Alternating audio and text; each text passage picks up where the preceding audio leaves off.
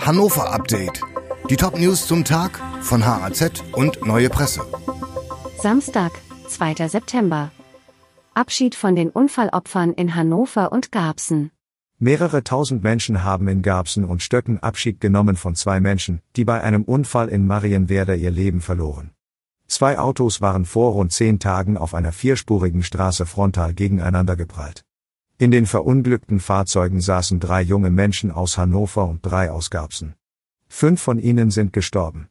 Gestern versammelten sich hunderte Menschen auf dem Stöckener Friedhof, um Abschied von dem 21-jährigen Daim zu nehmen. In Garbsen nahmen 2000 an einem Trauermarsch für den 20-jährigen Jan teil. Freie Wähler in der Region Hannover halten zu Aiwanger.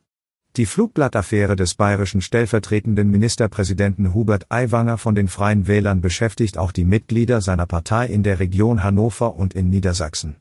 Vizelandeschef Oliver Wempe aus Bütze sieht den Parteifreund einer Hetzjagd ausgesetzt. Ohne Wenn und Aber würde ich ihn wieder zu Wahlveranstaltungen einladen, sagt Wempe. Er ist Vorsitzender der Freien Wähler in Uetze, der Region Hannover und stellvertretender Parteivorsitzender in Niedersachsen. Temperaturen bis 30 Grad in Hannover.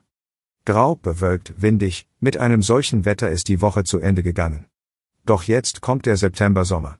Laut den Meteorologen vom Deutschen Wetterdienst soll es merklich wärmer werden. Laut Vorhersage soll es bereits am Sonnabend und Sonntag bis zu 23 Grad, Montag dann bis zu 26 Grad warm werden. Am Mittwoch werden sogar hochsommerliche 30 Grad erwartet. Dieses Hannover-Update wurde maschinell vertont. Der Autor der Texte ist Michael Sobol. Alle weiteren Ereignisse und Entwicklungen zum Tag ständig aktuell unter haz.de und neuepresse.de.